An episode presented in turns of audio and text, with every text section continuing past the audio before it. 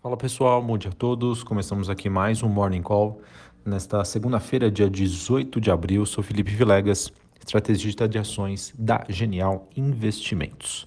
Bom, pessoal, para essa segunda-feira a gente não tem uma direção clara aí para os ativos de risco. A gente tem alguns países, né, principalmente da Europa, que ainda estão no feriado de Páscoa. E olhando para a movimentação dos ativos, não, não temos uma direção única. Algumas bolsas sobem, outras caem, em sua maioria. E ativos, digamos, mais voláteis ou mais sensíveis a uma precificação de subida de juros nos Estados Unidos acabam sentindo um pouco mais nessa segunda-feira. Então, só para passar aquele overview, para vocês, é, em relação às bolsas asiáticas, a gente tem Xangai na China, teve queda de 0,5%. Já já eu comento um pouquinho mais sobre a situação na China, que segue ainda bastante complexa. Bolsa japonesa caindo mais de 1%. Como eu já disse anteriormente, as bolsas europeias seguem ainda dentro do feriado de Páscoa, ou seja, as negociações serão retomadas somente amanhã, terça-feira. E quando a gente olha para os futuros norte-americanos, nós temos S&P caindo 0,39, Dow Jones queda de 0,21 e a Nasdaq, bolsa de tecnologia dos Estados Unidos, queda de 0,5% nesta manhã.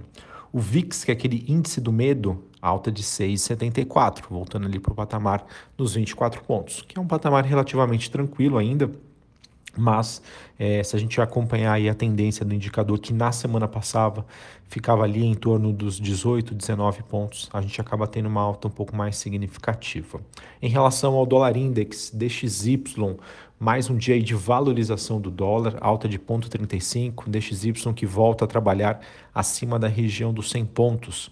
Importante dizer que esse movimento mostra que nós temos hoje o um investidor buscando, buscando por ativos de alta liquidez e que ao mesmo tempo consigam passar para ele algum tipo de proteção. O dólar, no caso, acaba sendo um desses Mais um dia de alta também para as taxas de juros nos Estados Unidos. As Treasuries de 10 anos atingiram a marca de 2,85, uma alta de quase 2%. E aquilo que a gente vem comentando, pessoal, nesses níveis, né, nesses patamares, alguma coisa está errada. O mercado não está confortável com a situação econômica que nós temos hoje e o modelo de atuação que está sendo feito aí por parte do Banco Central norte-americano. Bitcoin e outros criptoativos também acabam tendo uma manhã um pouco mais negativa. Bitcoin que volta a ser negociado ali na região dos 38 mil dólares, queda de 3,5% neste momento. Olhando para as commodities, a gente tem o petróleo WTI no 0 a 0, é, o contrato negociado em Nova York a 106 dólares o barril. E olhando para a movimentação aí do ouro, como nós temos um dia de maior aversão a risco, o ouro se valoriza 0,82, 1991 a onça Troy. Então, de maneira resumida, a gente acaba tendo um dia com uma nova rodada aí de abertura das taxas de juros no mundo desenvolvido, o que acaba trazendo esse um clima de aversão a risco, com bolsas, criptoativos, é, algumas commodities, exceto as preciosas, apresentando aí um dia de queda, dólar se valorizando no mundo. Sobre os destaques do final de semana, o que, que nós temos aqui de novidades que eu queria compartilhar com vocês. A gente teve notícia de que a China acabou cortando aí a taxa do compulsório, como já era amplamente esperado, porém a magnitude desse corte acabou ficando é, abaixo do que os investidores esperavam. Ou seja, isso mostra que a China, ao mesmo tempo que está enxergando né, a situação econômica do seu país, está sendo muito cautelosa aí na hora de, de afrouxar né, a sua política monetária. A situação da pandemia na China, especialmente em Xangai, ainda infelizmente segue bastante tensa e isso obviamente tende a afetar as expectativas de crescimento para a China e também para o mundo. A gente teve nessa madrugada a divulgação dos dados do PIB da China, ele que teve um crescimento no primeiro trimestre de 2022 na comparação ano contra ano de 4,8%. Foi um dado que veio acima das expectativas do mercado. Esperava um crescimento de 4,6%. Quando a gente olha para os dados de produção industrial a China teve um crescimento de 5% ano contra ano, veio exatamente como esperado, só que vendas no varejo teve, um teve uma queda perdão, de 3,5%, ou seja, uma queda pior do que esperado. Assim, a gente acaba tendo aí um dado um pouco mais é misto, né, com dados positivos e outros negativos. E apesar da surpresa aí em relação alguns fatores. É importante a gente entender que quando há uma avaliação de dados de alta frequência, ou seja, que não são oficiais do governo e que medem, né, a, conseguem aferir, na verdade, a situação com, digamos assim, um pouco mais de tempo real, né, em real time, a gente tem aí uma queda expressiva e que deve aí ser sentida na, nos números né, referentes ao segundo trimestre de 2022 aqui para a China.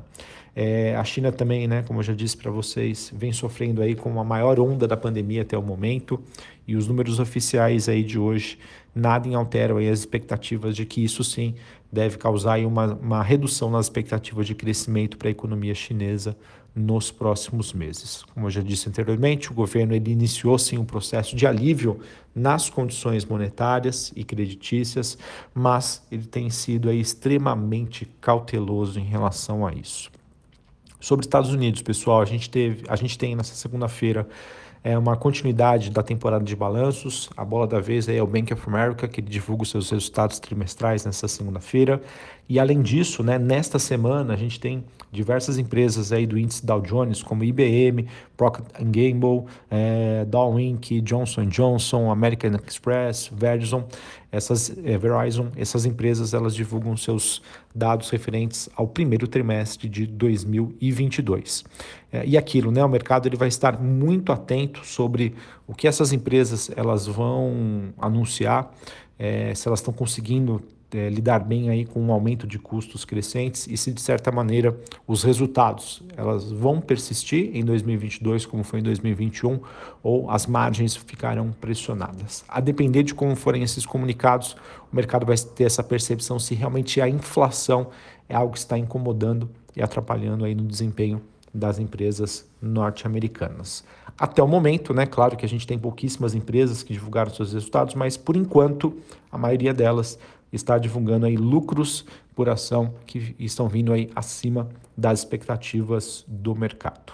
Sobre o conflito entre Rússia e Ucrânia, a gente teve aí de últimas notícias a Ucrânia que conseguiu afundar, né, o que é considerado o melhor navio aí da frota marítima russa. Por conta disso, a Rússia também intensificou os seus ataques a, a Kiev e a Rússia que segue aí com foco aí na conquista de Donbass e seu entorno. O conflito, infelizmente, pessoal, ainda está longe de terminar e, de acordo com a avaliação de especialistas, na margem, a situação hoje é até pior do que nós tínhamos nas últimas semanas. E sobre o Brasil, pessoal, a gente tem uma semana um pouco mais curta também, por conta do feriado da próxima quinta-feira, né, que é de, de Tiradentes, que a gente não vai ter negociação aqui no Brasil, é, mundo afora, as negociações seguem normalmente. E para essa semana a gente tem na Câmara destaque para discussão em torno do comando das comissões permanentes e também aí é, se pode ser votado ou não a medida provisória do Auxílio Brasil. O, a expectativa também é que o Senado vote um projeto de lei que trata de criptoativos e segue aí como, como foco do investidor a, o processo aí de desestatização da Eletrobras, que segue no radar. Acho que é um passo super importante para que a, a empresa continue a chamar a atenção do mercado. Esse processo de privatização o mercado entende como algo importante e que pode destravar bastante valor para a companhia é, no curto e com a visão também a longo prazo. Tá? Acho que a, o seu processo que vai ser analisado aí pelo Tribunal de Contas da União e a depender né, de como for feita essa avaliação, isso tende a repercutir positiva ou negativamente para as ações da Eletrobras. A gente teve também no final de semana o Banco Inter informando através de fato relevante que ele segue né, na retomada do processo de reorganização societária para migrar a sua base acionária para a Interco, que seria uma empresa listada é, na Nasdaq em Nova York. Esse movimento, eu acredito que o mercado entenda ele como positivo. Se ele vai acontecer, são outros 500, né, dada a situação do mercado hoje. Mas é um movimento que, sim, pode destravar bastante valor para a companhia. A gente também teve a, J a JBS e a Marfrig, elas que tiveram aí é, por uma semana a interrupção de carne bovina de algumas de suas unidades pela China. E a gente teve na semana passada né, uma reunião do Conselho da Anatel sobre a questão aí da, da venda né, da, da Vital pela Oi, o processo que acabou aí sendo é, prorrogado aí para os próximos dias. Vamos acompanhar, porque isso, também é um processo importante aí que pode destravar valor para as ações da Oi. Beleza, pessoal? Então acho que era isso que eu tinha para trazer para vocês. Mais um dia sem grandes novidades, é um pouco mais do mesmo que a gente tem olhando aí para os mercados, mas aquilo, né? O mercado realmente de olho na, nessa precificação aí sobre as curvas de juros nos Estados Unidos, ou seja, é, qual vai ser o tamanho do desafio do Banco Central norte-americano diante desse cenário inflacionário que nós temos e ao mesmo tempo que o mercado também já começa aí a fazer as suas proteções diante aí de uma expectativa de menor crescimento econômico para este ano.